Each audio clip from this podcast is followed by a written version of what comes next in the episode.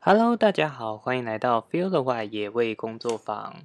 又来到了这一周的生态美洲报啦。然后还有一件值得开心的事情要跟大家讲，就是在今天我们 Podcast 的总收听数终于破百人了，真的是很难得啊！因为其实也没有特别做什么广告什么的，那我想主要就是真的因为 Podcast 现在是正在发展的一个平台，所以才能有这样的成绩出来，那真的很开心。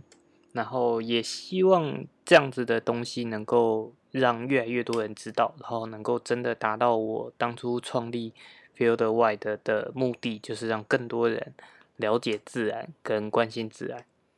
那讲到了解自然，其实我自己也有回过头去听前面几周自己的录音了，就发现说，虽然我是希望大家体验自然，但是我讲话。表达的方式却非常非常的不自然，那这也是我就是还在积极努力的地方，那也请大家多多见谅。希望这样的主题能够吸引到大家，然后至于我的说话技巧的方式，就是只有持续的磨练啦。好，那首先要来到今天的第一则新闻。第一则新闻在上个礼拜其实也算是蛮轰轰烈烈的。就是有看到了很多很多的呃论点论战，那主要是有一个呃 NGO 台湾社会动物社会研究会，他们在脸书上面抛出了说，呃一个关于海洋动物的，它是巨口鲨，他说在花莲的地方有呃有就是渔船，他们会虽然说巨口鲨它没有特别被编列为是禁猎的对象，可是因为它其实是。很呃很稀有的动物，就是它，它也很温驯，很就是不会有攻击性什么的。那但是却他们却研究发现说，哎，好像有特定的某几艘渔船会特定在巨口鲨出现的热点去刻意捕捉巨口鲨。那他就希望说，农委会跟海洋委员会、海洋保育委员会他们能够重视这个这个事情。然后，所以他们就提出了很多的论点，那就引起了大家很多的讨论。那不过，呃，其实就是我们每次讲到物种濒临灭绝的时候，好像就会冒出一个很强大的声音，大家就说：“哎，那是不是把它列为保育类啊？为什么呃政府都没有做事啊什么的？”但实际上，我们呃真的在管理野生动物族群的时候。其实并不是那么简单的事情，不是说哎，所有的东西我们就把它保护起来就好，因为那个状况就会到最后导致说，呃，台湾呃，我们就会什么东西通通都把它保育起来，通通都禁止。但这样的模式其实对于呃动物、对于环境来讲都不是最好的。那所以巨口鲨的问题虽然很严重，但是我们也应该要好好的去。了解一下到底问题的根源是什么？那其实巨口鲨在之前它是呃有一些研究单单位，他们也会跟渔民希望说去合作，能够借由渔民他们出海的经验啊，跟他们遭遇到的事情，回来可以让我们更了解一些就是巨口鲨的生态或者是其他鱼类的生态。但是呃就是在合作上面，其实就会有很多。就是可能会被 NGO 认为说，哎，是不是对于渔民的管制力不够强的部分，或者是什么的问题出现？因为其实合作的方式就会变成说，其实研究单位他们需要渔民提供资料。那对于渔民来讲，他们也会觉得，哎，我之前呃我自己这样子在捕鱼、在讨生活就已经够辛苦了，为什么我还要帮你收这个资料？对于我来讲。它并没有一个实质实质的好处出现，除非说研究单位他们有争取到一些补助，可以可以就是提供给渔民，让渔民来做这件事情的时候，不会变成是一个做白工的状态。但是其实对于渔民来讲，他仍旧会觉得说这是一件很复杂的事情，包含说，哎，他回到渔港之后，他需要去做。他的呃渔获的记录啊什么的，去去上传资料什么。那对于渔民来讲，甚至很多渔民他未必是就是习有使用网络的习惯的，对他们来讲就会觉得很麻烦。那可是，呃，研究单位他们自己自主性去做调查的话，在耗费人力呀什么上面，其实也都非常的不划算啊。应该是说会耗费很大的努力，可是得到的资料，搞不好还还不如就是渔民们他们每天出去获得的资料来的更详细。所以在合作上面也会也会变成说有很多的问题产生，包含说。哎，有时候研究单位一呃，可能表现出来的态度会让渔民觉得说，哎，你是不是就是呃，就会去去让渔民觉得是不是在质疑他说他没有确实的回报？那那这样的态度可能也会导致说渔民觉得觉得，哎，我我被怀疑，那我到底为什么还要来帮你做这件事情？可是这就是一个很复杂的人际关系。所以，呃，做保育研究的人也常常会有一句话叫做：其实研究动物处理到后面最困难的部分，并不是动物，而是在处理与人之间相处的问题。好，那所以巨口鲨的部分呢，其实呃就会变成说，如果说要很直接的去把巨口鲨划为保育类，其实它造成的问题。可能衍生出来的问题不会比现在来的更小，包含呃，可能产生了就是当有呃有人捕到巨巨口鲨的时候，他为了避免掉罚款，他甚至就把巨口鲨的呃鱼鳍就是鱼翅割掉之后，就把鱼呃身体又丢回丢回海中。那其实这样子对于整个保育是没有没有实质帮助的，所以。到底要怎么样保育？其实还有赖就是学者们去开会讨论，然后去研拟说，是不是如果说哎 NGO 他们有发现说某几条渔船他们好像有刻意的这样行为，那是不是可以针对这几艘渔船下去做？呃，但是可能是由政府单位去做劝导。对，不过这件事情是真的蛮值得持续追踪的。那但小编也会尽可能的去追踪，就是如果后续有什么发展，比如说可能巨口鲨它有什么样的呃规则出现的时候，有机会再跟大家就是讲一下。嗯，好，第二个呢，其实也是。有一点嗯沉重的话题吗？也不算是，就是它是它的标题是原住民杀穿山甲，然后就是呃检检方就是控告原住民的检方，他写下就是写了一篇呃一千多字的观点，然后希望希望法官是能够寄出相对应的惩罚。那他新闻标题就列了，就是很。很大的几个字，就是原住民还有人可以发声，可是动物死了就是死了。那当然这有一点点呃，用标题党的方式啊，就是他用标题的耸动性来吸引大家来进来看。但是他其实整篇来讲是呃，在一七年的时候有有有原住民他到他到山上去去就是想要捕捉野味，对，那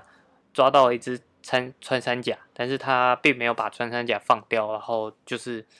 直接呃，他就想要把这只穿山甲带回家当做就是蛋白质，对，然后但是回家的路上就被巡逻员警拦下来，然后所以就曝光了，那检方就就就控告他说就是呃就是违法违法的去。捕杀呃野生动物，那但原住民的律师就有提出了原住民基基本法，就是说，哎，其实原住民还是可以去，就是在一定的情况下，还是可以去，他在非盈利的情况下是可以猎捕野生动物的。但实际上这件事情，就是这个也是非常大的议题，就是包含了文化狩猎跟。呃，就是野生狩猎去吃野生动物，这个都是不同的面向，然后就会有很很多的议题出来。那但对我们，呃，对于我来讲，我本身是就是，呃，我们也会再开一集，就是跟大家稍微介绍一下我的背景。对，那其实就是以我的背景，我会我会认为说。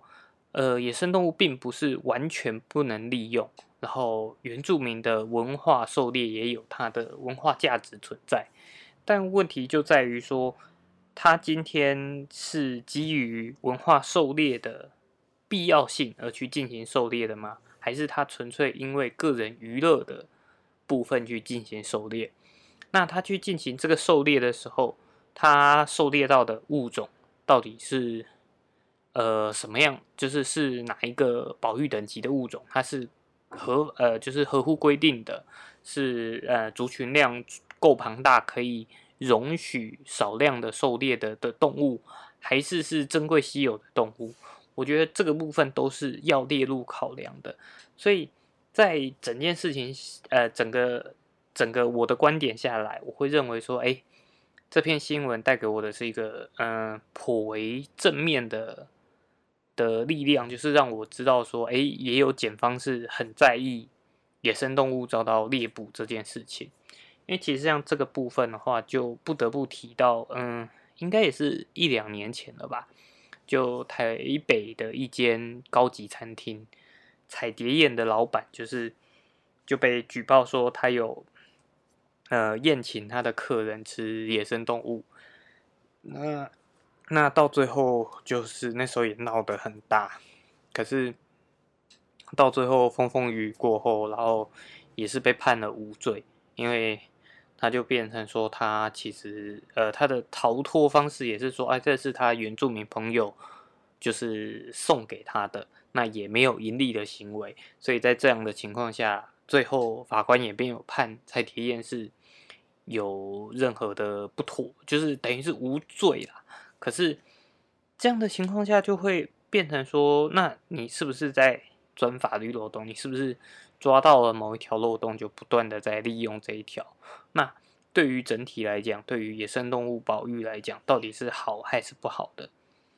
那就像我讲的，我并不认为说野生动物都是完完全全不得利用的。可是如何利用，利用的呃正当性跟必要性，这个是一个很重要的点。好，我相信这个部分其实它后面衍生的题目也非常的大，有机会也一定还会再跟大家提到的。对，真的，这个礼拜的题新闻题目都比较大一点了。好，第三个新闻呢，是它其实不算新闻，因为它是也是小编从脸书上面看到的一个消息。那其实这个消息是，呃，前一阵子就已经有很多的议题，包含新闻出来的，就是光电跟呃浅山环境的部分。那只是呃事情发生在苗栗，所以苗栗的浅山环境呢，就会呃就会有人要出来扛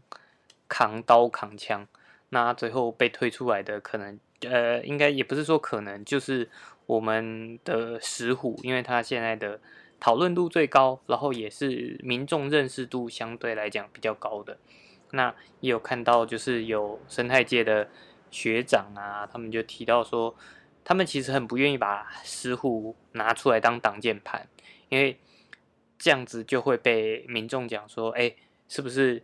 就是永远都是石虎在挡财路？他们对于石虎的印象会越来越差。但问题就在于说，当大家对于浅山的其他动物理解都很低的时候，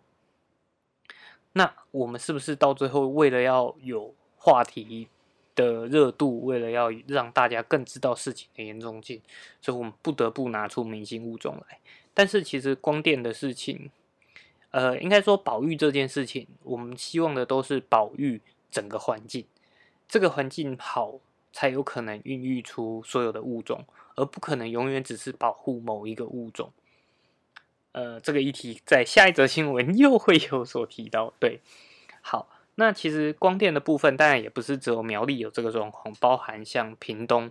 也有听到消息说，也是哎，光电农场遍地开花，到处都被拿去种光电。那其实这是一个呃很很呃怎么讲，很很很很尴，也不能讲尴尬，很好笑的的议题。因为其实光电是一种绿能，那也因为现在的中央政府他们很想积极的推动绿能，所以光电在这几年发展的速度非常的快。可是光电。本来来讲，它应该要是绿能，是能够把让我们把环境就是维持的更好，就不会让下一代没有没有呃没有资源可以利用。可是现在为了要做光电，我们去破坏掉生态环境，这样子不是就本末倒置了吗？其实我们反而把光电的呃的意义去抹杀掉了，那反而会变成说，是不是？呃，如果说我们把所有的浅呃，不要讲浅山环境，把好的自然环境通通拿来种光电，它的面积那么广广的情况下，那会不会还还比一个就是盖在某一个地方的核电厂来讲，核电厂搞不好对于环境的贡献还比较高？但是，但核电就是不同的呃发电发电方式。它有的问题当然不是只有单一的，当然不是只有针对说，哎，对环境好或不好。核能当然它还有安全性的问题啊，什么的问题。但是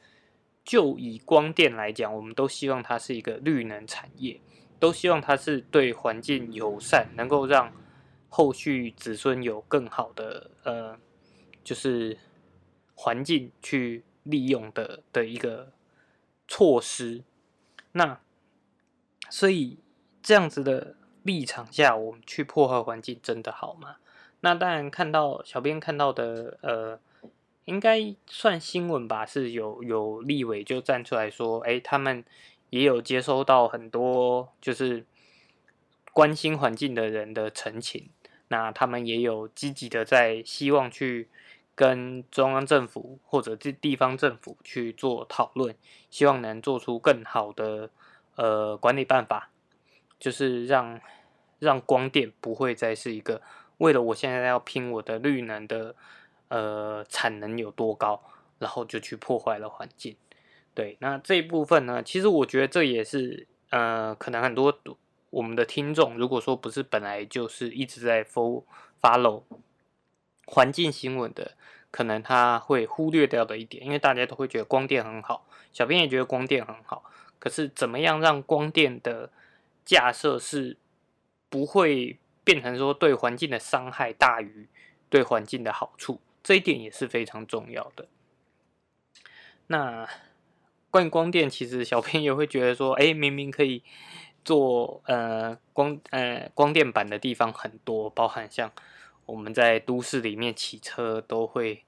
被太阳晒的半死。你说，如果每一个机车的呃停车就是等待区上面通通去架高，好去做光电板，那不是对于大家来讲，一般机车民众也会觉得，哎，有个遮阳，哎，好棒哦。当然啊，这只是随便的想法提出，因为它一定也有它的其他的问题需要考量，包含了成本问题呀，包含了它会不会对其他的呃动物会有所影响，其实这都是还要再考虑的。那如果有对于光电这方面，呃，有很多就是比较了解的朋友，然后觉得哎有什么东西想要跟我们分享的话，也可以就是呃透过粉丝专业或者是透过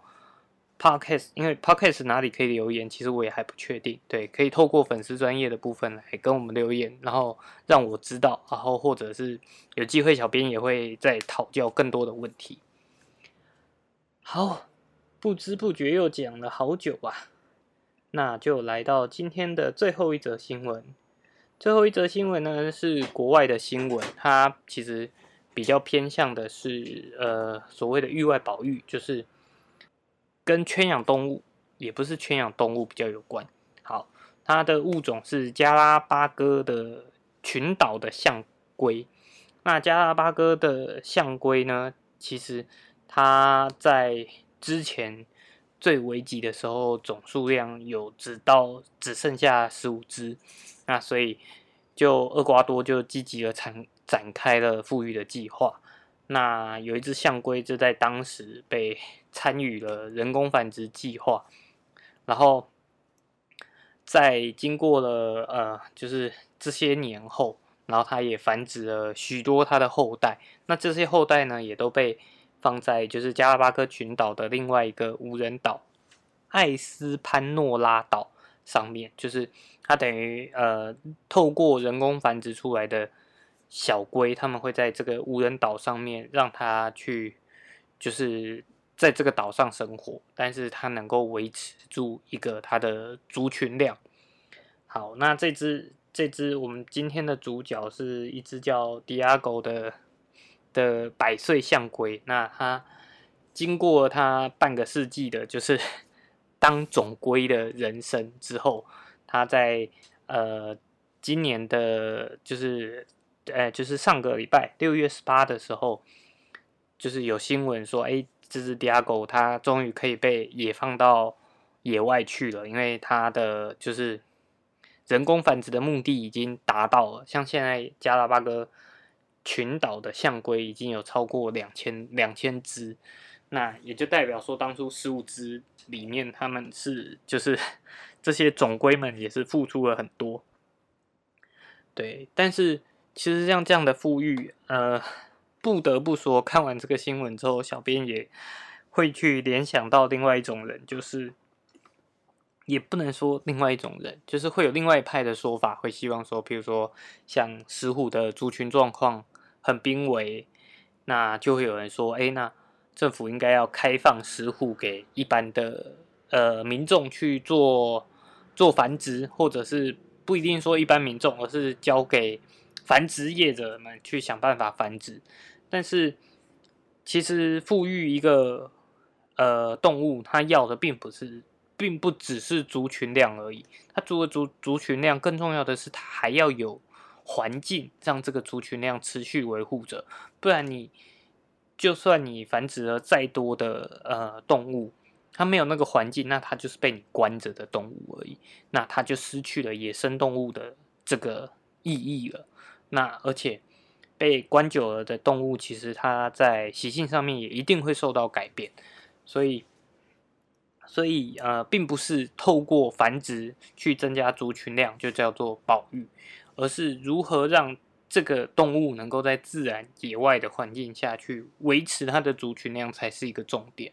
那对于台湾的动物来讲，因为像这个加拉巴哥群岛的象龟，它是因为它还有无人岛这个地方可以去作为一个它的呃野放的环境。那以台湾来讲，台湾就是一整个岛，所以呢，并不能够呃，并不能够以这样的想法去做，因为动物们它不会说，哎，我哪里圈起来是保护区，我就只留在哪里。所以保护区对于呃保育也是一个蛮有限制的东西啦。那当然这个。后续如果我记得，也会再找机会做节目跟大家讲。好，不过我们还是很恭喜 Diago，他终于可以回到野外啦。虽然他已经过百了，就是年龄已经过百了。那也不知道加拉巴哥象龟到底能够活多久。嗯，好，那今天的生态美洲豹就到这边啦。明天是我们的端午佳节，那就在这边祝大家端午节快乐哦。那我们就，嗯。会看看能不能在下礼拜的生态美洲豹之前，把我刚刚讲的可能是关于我的背景的部分录一录，然后就发布出来。但是如果最差的情况下的话，那就是下礼拜见喽。好，拜拜。